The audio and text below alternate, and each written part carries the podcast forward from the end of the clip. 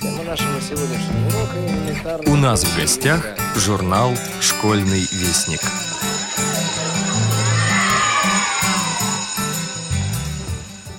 Ноябрь, горбатый старичок, глаза как льдинки, нос крючок, взгляд недовольный и колючий, холодный месяц, в небе тучи, золотую осень провожает, а зиму белую встречает. Меняет он тепло на холод и устает, уже не молод. Но ветер северный поможет, сорвет листву, в ковер уложит, укроет землю покрывалом, чтоб до весны не замерзала. Ну, не знаю, как где, а у нас в Москве действительно ноябрь суровый, и землю укрыл уже снежным покрывалом. Здравствуйте, уважаемые радиослушатели. У микрофона Юрий Кочетков.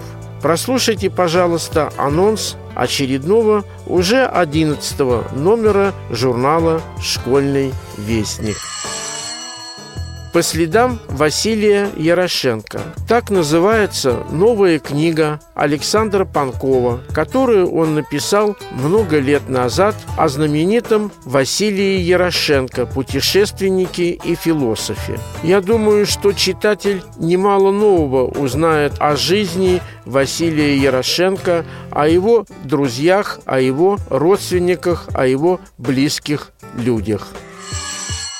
Мы заканчиваем в этом номере публикацию большой статьи Анастасии Павлюченковой «Когда-нибудь я стану». Первые две публикации этой статьи уже вызвали отзывы наших читателей. Я думаю, что и последняя часть этой статьи вас не разочарует.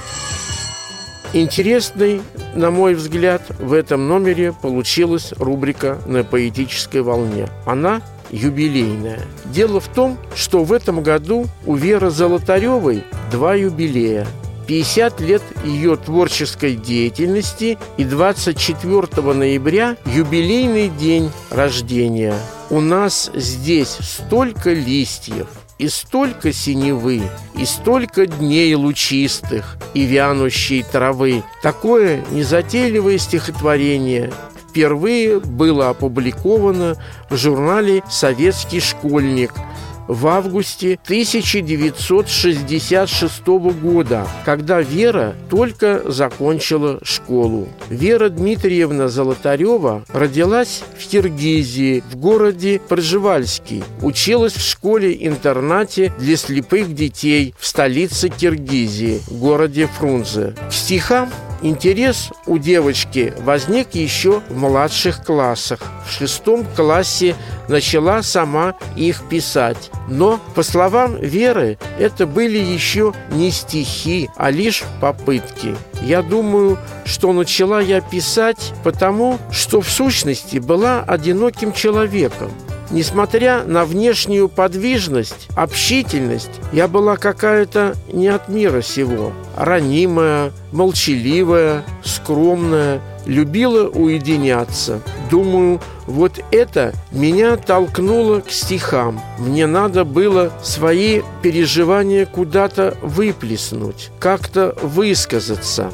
Впервые настоящую поэзию Вера прочувствовала и полюбила в старших классах, особенно после знакомства со стихами Есенина. Вера Дмитриевна почти каждый год публикуется на страницах журнала. И мы, сотрудники редакции «Школьного вестника», от всей души поздравляем эту замечательную поэтессу и не менее замечательного и очень доброго и порядочного человека. Вторая часть рубрики «На поэтической волне» посвящена творчеству Алексея Зайцева, который год назад, к сожалению, скоропостижно скончался у себя дома в Париже. Этот человек несколько лет проработал у нас в журнале. Он немало сделал для развития, для популяризации тогда советского школьника. Я написал о нем небольшой очерк, и также вы найдете его, на наш взгляд, лучшие стихи. Думаю, что наши читатели и слушатели радио ВОЗ хорошо запомнили двух замечательных собачек – пса Дранова и Бобика. В 2014 году мы публиковали рассказы Александра Гордеева об этих псах. В этом номере журнала вы найдете несколько новых рассказов этого же автора, которые не вошли в книгу. Про собак и про людей, так называется этот цикл рассказов.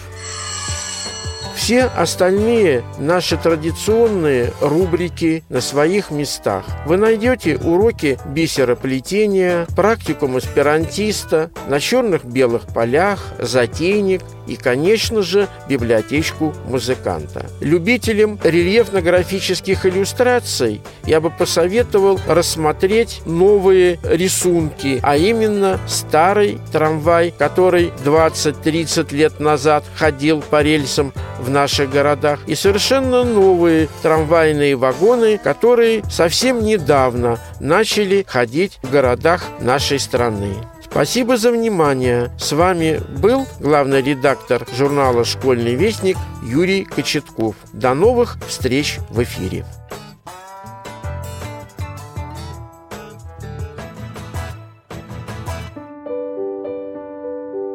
Про собак и про людей. Имена людей. «Слушай», — говорит Бобик псу драному, «мы-то с тобой уже давно закадычные друзья. А знают ли друг друга наши хозяева?»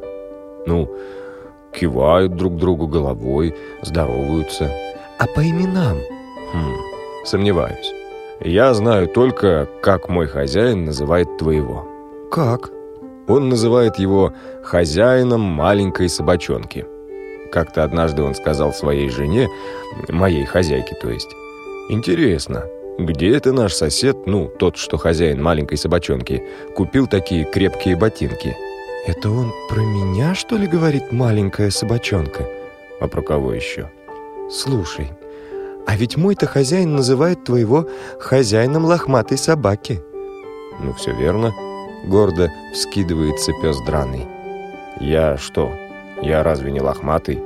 Друзья вспоминают все известное им про знакомство людей и вдруг выясняют, что многие соседи знают друг друга как хозяина бульдога, хозяйки пуделя, хозяина двух овчарок и все в этом роде. «Ты заметил, — заключает наконец Бобик, — все люди, имеющие собак, люди яркие и заметные, а люди без собак в какой-то степени безликие. Да их с точки зрения собак и звать неизвестно как». Большая семья.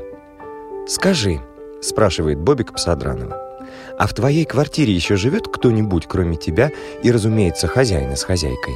«Еще у нас живет мальчик, э, сын моих хозяев, и девочка, дочка моих хозяев, а еще папа и мама моего хозяина, которых все называют бабушкой и дедушкой». «О, как у вас людно», — говорит Бобик. «Опять ты умничаешь», — замечает пес драный. Что значит «людно»? Это значит, что у вас в квартире живет много людей. Ну, тогда у нас не только людно, говорит пес драный. У нас ведь еще живут и два попугая. Ну, значит, у вас еще и попугайно. Ты думаешь? Тогда меня это обижает. От чего? Так собак-то у нас всего лишь одна, да и то это собака я. Ну и что? Удивляется Бобик. Если вас живет в квартире так много, то для того, чтобы у вас было собачно, хватит и одной собаки. Нет, подумав, отвечает пес драный. Тогда я не хочу, чтобы у нас было собачно. Вот так так, удивляется Бобик. Так ты же только что этого хотел. Не хочу, потому что это неправда. Мы живем дружно. Зато я знаю семьи, где живут собачно и без попугаев, и даже без собак невкусный суп. «Сегодня мои хозяева поругались», — рассказывает Бобик. «Ох, как они ругались, как ругались!» «Наверняка влетело и тебе», — предполагает пес драный. «Нет, не влетело». «Тогда ты все время сидел в углу и дрожал от страха?» «Что ты? Я сидел рядом с хозяйкой, и она гладила меня». «Гладила? С хозяином ругалась, а тебя гладила?» «Конечно. Ведь она ставила меня в пример. Ой, не задавайся, а? Тоже мне пример. Ты слишком маленький, чтобы быть примером. Но из-за чего они поругались? Хозяин сказал, что хозяйка сварила невкусный суп. Хозяйка так рассердилась, что взяла и вылила его тарелку мне. Вот это да. Как тебе повезло, что они поругались. А ты? А мне что, слопал, да и все. Вкусный суп. А суп-то с косточкой был. В том-то и дело, что с косточкой. Ты уж меня, Бобик, извини, но вот слушаю тебя и все больше теряю уважение к твоему хозяину. Ну как можно ссориться из-за какого-то супа, особенно из-за супа с косточкой? Не дай забыть себя. Пес Драный и Бобик отдыхали в скверике, когда мимо них провели одного соседского пса. Почему-то всегда при виде этого пса друзья опускали головы и провожали его грустным взглядом. «Жалко его», — говорит Бобик. «Жалко», — соглашается пес Драный. «Только я никак не пойму, за что мы его жалеем?» «Наверное, за то, что он не имеет никакой свободы», Помнишь, когда его выводили в самом начале, он еще рвался к нам, пытался дотянуться до нас, натягивая поводок. А сейчас, взгляни, идет спокойно и никуда не рвется. Конечно, я это заметил, снова соглашается пес Драный. Но от чего это с ним? Он просто забыл, что он собака. Мне тоже не нравятся его хозяева, соглашается пес Драный. Они заставили его забыть себя. Рябая дорожка. «Бобик, давай к приятелям в соседний двор сбегаем», — предлагает пес драный. «Давай, только завтра», — соглашается Бобик. «Там же дорогу перебегать надо». «Ну и что? Ну что, никогда ее не перебегали? Да не трусь ты. Мы же с тобой собаки культурные, не помчимся через дорогу, где попало, как некоторые люди делают, а аккуратно пробежим по рябой дорожке. «В том-то и дело, что поребой», — отвечает Бобик. «Ее сегодня подкрашивали, она краской пахнет». «Ну и что?» «Тебе-то хорошо. Ты вон какой высокий, а у меня нос по самой земле. Раньше у меня от этой дорожки в глазах рябило, а теперь и в носу рябит». «Умнеть вредно». «Слушай, пес драный», — говорит Бобик, «а я знаю, что сначала и люди волосатыми были». А когда поумнели, то шерсть у них пропала. «Да ты что?» — изумляется пес драный. «И как же случилась с ними такая беда?» «Ну как-как? Телевизор много смотрели, смотрели вот и поумнели». «О!» — восклицает пес драный. «Так вот от чего у моего хозяина все меньше и меньше волос на голове». «Ну, вот тебе и подтверждение». «Все», — говорит пес драный, — «я теперь в сторону этого ящика даже не взгляну». Куцая улыбка. «Несчастная собака», — говорит Бобик, кивнув на Барбариса, выведенного на прогулку. «Конечно, несчастная», — сходу соглашается пес драный. «Только вот какое несчастье ты нашел в нем на этот раз?» «Взгляни на его обрубленный хвост. Помнишь, мы говорили, что лучше всего мы улыбаемся хвостом, когда встречаем хозяев? А этим хозяевам, наверное, неприятно видеть слишком веселую и приветливую собаку, вот они и рубят по самому веселому и приветливому. Пес драный сидит задумавшись. Я пытаюсь вспомнить всех знакомых собак с обрубленными хвостами. А ведь ты, Бобик, прав. Почти все их хозяева суровые и сердитые. Но не все, не соглашается Бобик. Веселые тоже есть. Хотя они, наверное, веселые от глупости. Как можно обрубить хвост своей собаки и быть веселым? Жить рядом с инвалидом, который всегда приветствует тебя культяпкой. «Не пойму я людей», — говорит пес драный. «Как они могут нам обрубать то, что нам так необходимо? И почему они не думают, что нам это больно?» «Потому что люди не имеют хвоста. Нельзя чувствовать боли в том, чего ты не имеешь, и в том, что не твое». Хвостатый пример – «А у меня есть другой, очень хвостатый пример», — говорит Бобик. «Как это хвостатый?» — перебивает его пес драный. «Прости, я хотел сказать пример с хвостом, но хвост в этом примере такой большой, что я не мог не оговориться». «Так ты о ком?» «Об одном знакомом Синбернаре. Вот его хозяевам радости моего знакомого Синбернара и в самом деле было слишком много». И поэтому, когда он радостно их встречал, они старались как можно скорее его успокоить. Странно, что некоторым людям кажется, будто радости бывает с излишком, замечает пес драный. «Дело в том, — поясняет Бобик, — что у них в квартире очень маленькая прихожая, и Сенбернар своим хвостом сметал все. Однажды даже шубу с вешалки смахнул. От такой его радости все было на полу. «Вот мне бы такой хвост», — завистливо говорит пес драный. «А это он сам тебе рассказывал?» «Сам». «И про шубу тоже?» «Конечно». Соврал, наверное. «Как? Сенбернар? Да он же такой большой». Ну, знаешь ли, желание соврать не зависит от величины того, кто врет. Дружба есть дружба. А как ты различаешь людей на плохих и хороших? Спрашивает Бобика пес драный. Если хозяин с кем-то здоровается, значит, это хороший человек. А если не здоровается, то плохой. Хороший способ, замечает пес драный. Может и мне так же определять. Однако, замечает Бобик, Тогда у нас с тобой могут возникать разногласия. Это почему же? Ты будешь кого-то считать хорошим, а я плохим. Эх, Бобик, отвечает пес драный. Кто из людей хороший, а кто плохой, к нашей дружбе не имеет никакого отношения. Чтобы дружба была дружбой, она всегда должна оставаться сама по себе. Выгулить хозяина. «Набегались сегодня», — говорит пес драный. Пойдем домой отдыхать. Пойдем, соглашается Бобик. А то мне еще вечером хозяин выгуливать. Ты ничего не путаешь, ведь это люди выгуливают нас, а не мы их. Ну вот скажи, чего меня выгуливать? Мне только дверь открой, и меня из квартиры как ветром сдувает. А хозяин разве пойдет просто так? Собачье время. Пес Драный и Бобик сидят зимой во дворе. Набегались так, что им совсем не холодно. И тут они видят одетую собаку. На ней что-то вроде модного пальто и даже на ногах какая-то обувь. «Знал я одну собаку», — говорит пес драный, и даже уважал. А потом настала зима, и я увидел ее вот в таком безобразном наряде. Я пошел к ней и сказал, «Я знал тебя как порядочную собаку. Но ответь мне, что с тобой происходит?» «А что поделаешь, пес драный?» — отвечает мне она.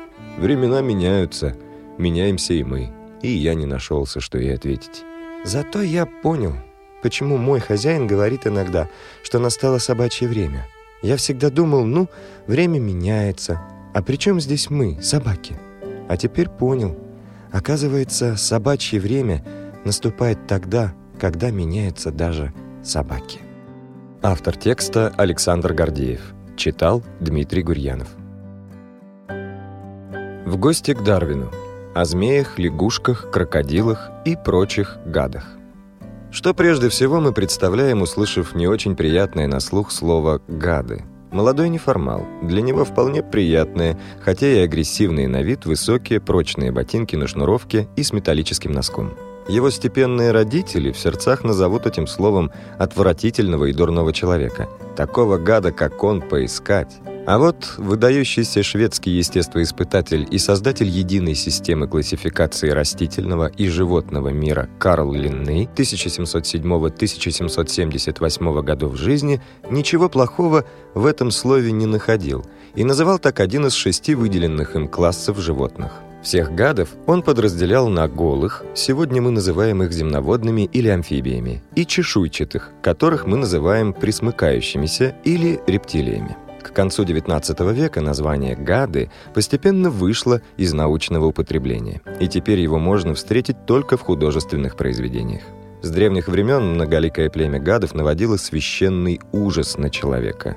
Если при виде змей и даже упоминания о них в ваших жилах стынет кровь, а от прикосновения к жабе ваша кожа зеленеет, дело плохо. У вас герпетофобия. Проще говоря, боязнь амфибий и рептилий. Но вы не одиноки. Согласно данным мировой статистики, змей боится каждый второй житель Земли. Даже мужественные звезды шоу-бизнеса, киноактер Антонио Бандерас, певец Джастин Тимберлейк, телеведущий и шоумен Иван Ургант. Все, как один, смертельно боятся рептилий. Скользкие и холодные, несимпатичные и скрытные, в человеческом мире жабы и змеи издревле считались изгоями. А в кино ему готована только одна роль – отпетых злодеев. Но так ли уж справедливо наше отвращение к амфибиям и рептилиям? Симпатичными и милыми их назвать трудно, но интересными даже очень. Самый хорошо нам знакомый представитель отряда гадов – это лягушка. Зоологи выделяют лягушек в отдельное семейство. Сегодня насчитывается более 550 видов этих животных. Обитают эти земноводные на всех материках, за исключением Антарктиды. Их можно встретить в горах, лесах, тундре и даже пустыне. Строение у всех лягушек практически одинаковое. У всех крупная голова с выпученными глазами и беззубым ртом, длинные задние ноги, лапки с плавательными перепонками, а хвоста нет. Тело по форме может быть разным. У лягушек веслоногов расплющенное, у лягушек поросят, естественно, сильно распухшее. Окраска у лягушек, как правило, неприметная, как маскировочная экипировка у разведчика. Встречаются лягушки зеленого, серого, бурого тонов, иногда украшенные пятнышками, полосками и крапинками. Но бывают исключения из правил. Например, лягушка-помидор, обитающая на острове Мадагаскар, у нее кожа ярко-красного или оранжевого оттенка. Она как будто предупреждает возможных врагов. Меня лучше не трогать. Слизь на моей коже способна склеить даже пасть змеи. По размерам лягушки, как правило, небольшие, от 7 до 15 сантиметров. Но есть и крайности. Мини-лягушка, кубинский свистун, вырастает лишь на 11,8 мм, а гигантская лягушка Голиаф из Африки вырастает до 32 см. Лягушки всегда холодные и всегда влажные, даже если они живут на суше. Лягушки дышат кожей, поэтому она должна быть свободной от какого-либо покрова. Нет у них ни панциря, ни чешуи, ни волос. Это же очень опасно. Кожа может высохнуть даже в тени, а уж на солнце лягушка погибла бы очень быстро. Но лягушки не гибнут. Их спасает жидкость, которую выделяют многочисленные железки, находящиеся на коже. Поэтому лягушка всегда мокрая, а холодная она потому, что влага постоянно испаряется, а всякое испарение с какой-либо поверхности, как известно, охлаждает эту поверхность. От испарения влаги температура тела лягушки бывает ниже окружающего ее воздуха обычно на 2-3, а иногда и на 8-9 градусов. Чем теплее воздух, тем больше испарений и тем холоднее лягушка. Жидкость, выделяемая специальными подкожными железками, спасает лягушек и от укусов мух, комаров и, главное, от бесчисленных микробов. Эта жидкость содержит бактерицидные, то есть убивающие бактерии, вещества. Свойства лягушек убивать микробы пока еще не разгаданные учеными тайна. Возможно, лягушки помогут людям сделать важное открытие в области борьбы с болезнетворными бактериями. С раннего детства мы знаем, что лягушки квакают.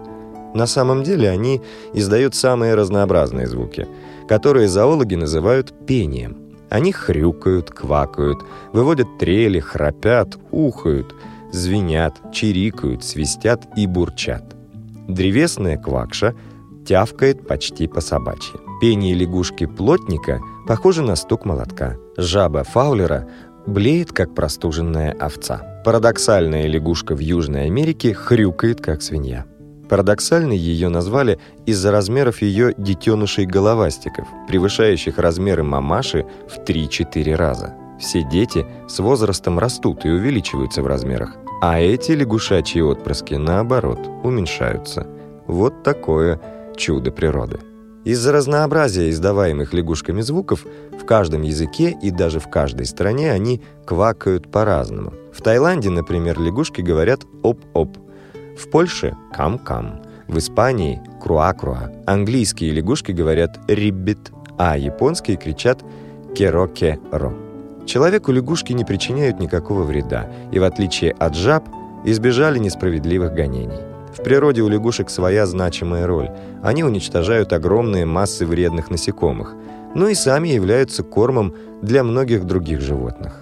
Человеку особенно важна помощь лягушек в борьбе с кровососущими насекомыми, разнообразными комарами и москитами, которые являются переносчиками многих, в том числе и весьма опасных для людей болезней. Жабам с отношением к ним человека повезло гораздо меньше лягушек. А все потому, что они, на наш человеческий взгляд, некрасивые. Жабы и лягушки внешне похожи. Многие их даже путают. Но если приглядеться, разница сразу заметна. Лягушка – дневной житель, поэтому и зрачок у нее круглый, как у всех дневных животных. А жаба – ночной. И зрачок у нее вертикальной формы, как у ночных. И лапы у них разные. У жабы задние лапы не такие сильные и не такие длинные, как у лягушки, но зато и передние не такие короткие. От строения лап зависит и движение, поэтому жабы двигаются медленно, делают лишь небольшие скачки. Большинство людей к лягушкам и жабам относятся плохо. Если лягушек просто не любят, то жаб еще и боятся. У жабы дурная слава, и она не случайно зачислена во вредные и опасные. Ведь это животные совершенно холодные и влажные. Все отравленное, ужасное, противное и вредное. Когда животное это дразнят, оно приходит в такой гнев, что если может, то брызгает на человека своими накожными выделениями или отравляет его своим ядовитым вредным дыханием. Съеденная жаба вызывает смерть, дыхание и взгляд ее также вредны, от них человек бледнеет и обезображивается. И это говорил не какой-то невежда. Это написал известный врач и биолог Конрад Геснер – в 1551 году в своей знаменитой «Истории животных». Неудивительно, что жабы издавна привлекали внимание врачевателей-шарлатанов. Они варили из жаб снадобья, которые будто бы вылечивали от всех болезней. Запихивали в рот больному сушеную жабу, чтобы прогнать лихорадку. Изготовляли из жабы яд. Сейчас, конечно, никто не верит, что сушеная жаба – лекарство или что взгляд ее опасен – но в том, что жаба выделяет особую жидкость и на руках появляются бородавки, многие уверены. Специальные железы на коже жабы действительно выделяют беловатую жидкость. Но никакого отношения к появлению бородавок она не имеет и совершенно безвредна для человека. Но эта жидкость делает мясо жабы несъедобным. И это единственный способ защиты жабы от хищников – ведь у нее нет ни острых клыков и когтей, чтобы постоять за себя, ни быстрых ног, чтобы убежать в случае опасности. В лесу жаба сидит целыми днями где-нибудь под кустом или в неглубокой ямке под корнями деревьев. А едва стемнеет, выползает на охоту и будет охотиться до утра. Сколько она за это время насекомых уничтожит, трудно сосчитать, даже если специально заняться этим. Молниеносно выброшенный язык хватает, то есть приклеивает насекомое и втягивает его в рот. Человеческий глаз не в состоянии заметить это действие, так как оно от начала и до конца продолжается одну пятнадцатую долю секунды. Хорошо приспособлены для охоты и глаза жабы. Она обращает внимание только на движущиеся предметы, которые находятся на расстоянии не больше 10 сантиметров. На такое расстояние может выбросить свой язык жаба. Жаба уничтожает мух, комаров, гусениц, слизней. И недаром еще издавна опытные огородники приносили из леса жаб и выпускали их на свои огороды. Они знали, что лучшего защитника от огородных вредителей не найти. И недаром в Англию, где очень мало жаб, их специально завозили из Франции и продавали за большие деньги. Так что если встретите в лесу или на дачном участке жабу, уступите ей дорогу. А вот с крокодилом на территории нашей страны мы можем встретиться только в зоопарке. Это самые крупные присмыкающиеся на Земле. По строгой научной классификации они относятся к отряду полуводных присмыкающихся. Всего насчитывается чуть больше 20 видов крокодилов. Современные крокодилы являются последними потомками той ветви доисторических животных, к которой принадлежали динозавры. Они появились 150 миллионов лет назад. За прошедшие тысячелетия этот вид внешне мало изменился, так что эти уникальные животные могут дать нам некоторое представление о том, как выглядели древние обитатели нашей планеты. Как и многие крупные рептилии, крокодилы живут очень долго. Максимальная продолжительность их жизни – 100 лет. Природа не обделила крокодилов размерами. Длина тела самого маленького крокодила – полтора метра, а самого большого – 10 метров. У всех крокодилов короткие и сильные лапы с плавательными перепонками. Но располагаются они не под телом, как у всех животных, а в бок. На короткой крокодильей шее большая треугольная голова с вытянутой мордой. Пасть у них очень широкая, а губ нет. Зато есть крепкие челюсти с острыми зубами до 5 сантиметров длиной. Если крокодил ломает или теряет зуб, то на его месте через некоторое время вырастает новый. И так происходит многократно, в течение всей жизни. Зубы у крокодилов клиновидные и не приспособлены для пережевывания пищи. Поэтому они лишь хватают ими добычу и яростно трясут ее, разрывая на куски, которые потом просто заглатывают. Мелкую добычу крокодил проглатывает сразу. Интересно, что в желудке крокодилов всегда имеется некоторое количество камней. Зачем они глотают камни, зоологи пока точно не установили. И предполагают, что камни им нужны для перемещения центра тяжести во время плавания. Тело крокодила заканчивается очень длинным утолщенным хвостом, у которого несколько функций. Это и руль, и мотор при движении по воде, и терморегулятор. Ноздри и глаза у них расположены выше уровня головы и туловища. Такое строение делает этих хищных рептилий очень удачливыми охотниками. И вот почему. Крокодил может полностью погрузиться в воду, оставив на поверхности только глаза и ноздри, чтобы наблюдать за жертвой и дышать, и часами дожидаться добычи. Наивные животные или птицы не успеет и глотка воды сделать, как коварный крокодил внезапно выскакивает из воды – и хватает свою жертву. Окраска у крокодилов обычно зеленовато-бурая. Кожа покрыта очень прочными роговыми пластинами. На спине эти пластинки образуют ряды продольных гребней. Крокодилы могут менять цвет своей кожи. Это зависит от температуры окружающей среды. Чем она выше, тем в окраске кожи больше зеленого оттенка. Эти хладнокровные животные очень любят тепло, поэтому обитают в тропических и субтропических широтах Африки, Америки, Азии и Океании. Крокодилы предпочитают обитать в небыстрых речках и небольших озерах. Однако есть среди них и любители соленой морской воды. Это гребнистые крокодилы. Все свое время крокодилы предпочитают проводить в воде. На сушу выходят утром или вечером, чтобы погреться на солнышке это грибнистые крокодилы. Например, нильский крокодил ни за что не покажется на суше, если температура воздуха будет ниже 32 градусов Цельсия или выше 35. Чтобы ни за что не расставаться с водой, некоторые виды крокодилов во время засухи вырывают на дне высохших водоемов ямы и впадают в спячку. На суше крокодилы малоподвижны и неповоротливы, поэтому предпочитают передвигаться исключительно в воде но в случае необходимости способны стрелой выпрыгивать из воды на высоту свыше полутора метра и мчаться по берегу галопом со скоростью до 12 километров, даже на длинные дистанции, преследуя жертву. Охотиться крокодилы предпочитают ночью, но если днем добыча оказывается неподалеку от них, они обязательно воспользуются этой возможностью. Питаются крокодилы любой животной пищей, которую можно найти в воде или на берегу. В основном это рыба и мелкие звери и птицы, плавающие в водоеме. Самые крупные виды крокодилов предпочитают не мелочиться и подстерегают крупных животных, пришедших на водопой – буйволов, зебр, антилоп. Званий они не различают и нападают не только на беззащитных копытных, но и на львов, бегемотов и даже на слонов. Крокодилы – животные одиночные, но они спокойно переносят соседство себе подобных.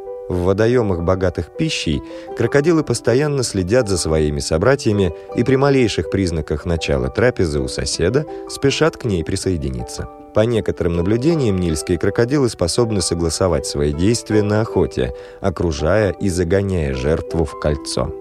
Но дружеские чувства крокодилам не знакомы. Они не спешат на помощь собрату, если тому грозит опасность. И при значительной разнице в размерах крупный крокодил вполне способен съесть более мелкого. Недаром о лицемерном человеке говорят «льет крокодильи слезы». В период размножения самка крокодила выходит на песчаный берег и роет яму, глубина которой зависит от того, где она расположена. В тени – мельче, на солнце – глубже. В эту яму она ночью откладывает до 50-60 яиц и забрасывает их песком или листьями. Развитие зародышей в яйцах длится около 90 дней. Все это время самка остается у гнезда и охраняет кладку. Кто именно вылупится, зависит от температуры инкубации яиц. Свыше 32 градусов Цельсия вылупится самец, от 28 до 30 – самка. Своеобразными хрюкающими звуками маленькие крокодильчики дают матери сигнал, что их пора освобождать от скорлупы. Самка выкладывает яйца из песка и, перекатывая яйца в зубастой пасте, освобождает затворников. Вылупившиеся детеныши невелики, всего до 28 сантиметров в длину. Самка собирает во рту до 20 крокодильчиков за один раз и переносит их в выбранный ею заранее мелкий водоем. В этих яслях новорожденные проводят 6-8 недель, оставаясь под защитой матери, а затем расселяются по окрестностям, отыскивая водоемы, не занятые взрослыми крокодилами. Из-за этого смертность среди крокодильчиков очень высока. Многих съедают птицы, вараны и другие хищники. Те, что выжили, по мере взросления вначале питаются насекомыми – Затем начинают вылавливать из водоемов лягушек и рыбу, а с десятилетнего возраста открывают охоту на крупных позвоночных животных. В природе у взрослых крокодилов нет врагов, кроме человека. Крокодилов убивают из-за их ценной кожи, из которой шьют сумки, ремни и обувь. Численность животных стала очень быстро сокращаться, и если бы правительства стран, где обитают крокодилы, вовремя не опомнились и в сороковых годах прошлого века не приняли бы законы, запрещающие охоту на них, они были бы давно уничтожены. Но и крокодилы в долгу не остаются. Есть среди них настоящие людоеды. Например, нильский крокодил. Его действительно надо бояться при встрече в дикой природе, а любоваться им лучше в зоопарке. А кого еще не любят и боятся люди? Змей – и, в общем-то, у них есть на это основание. В начале и середине прошлого века, когда еще не были доступны противозмеиные сыворотки, только в Индии ежегодно гибло от укусов змей 20-25 тысяч человек. В США на протяжении года погибало около тысячи человек. В Бразилии 4-5 тысяч человек. Даже сейчас, по приблизительным подсчетам, от укусов змей гибнет в мире примерно 30-40 тысяч человек.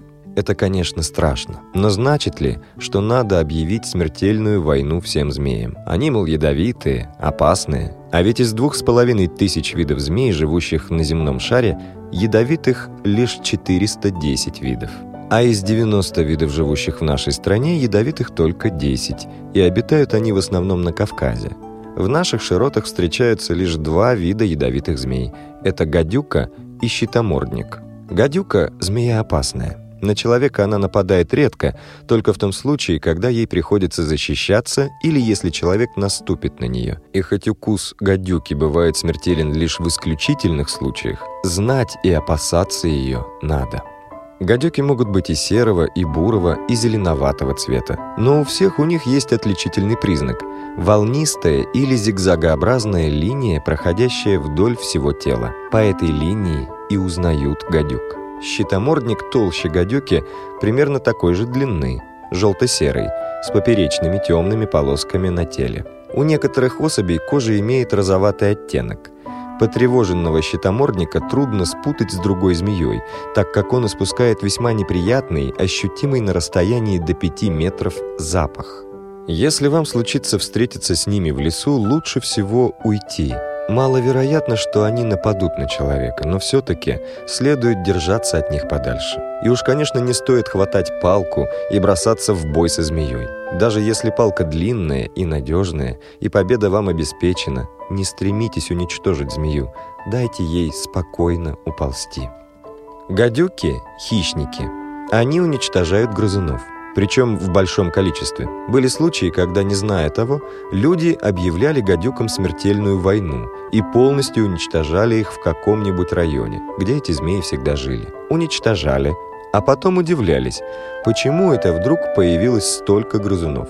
Поведение всех змей, и ядовитых, и нет, зависит от того, насколько они прогреты – в прохладную, дождливую или пасмурную погоду змеи ищут сухие, более теплые места, чтобы прогреться. Они медлительны и вялы.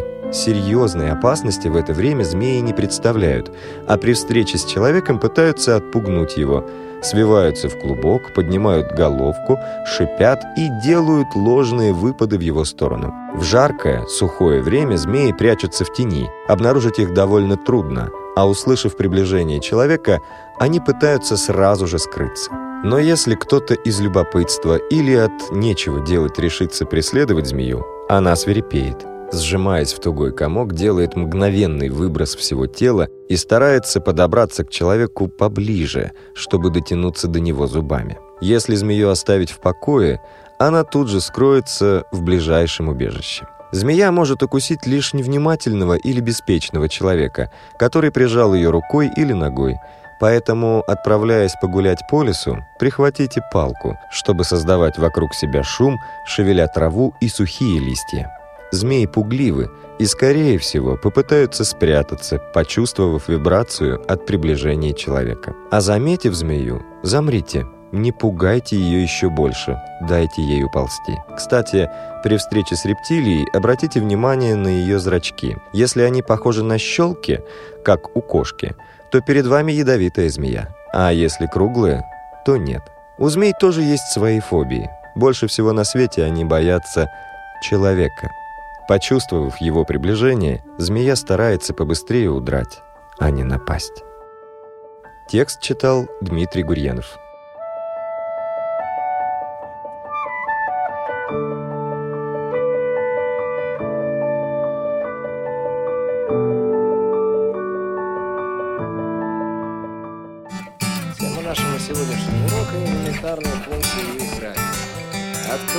Нашего сегодняшнего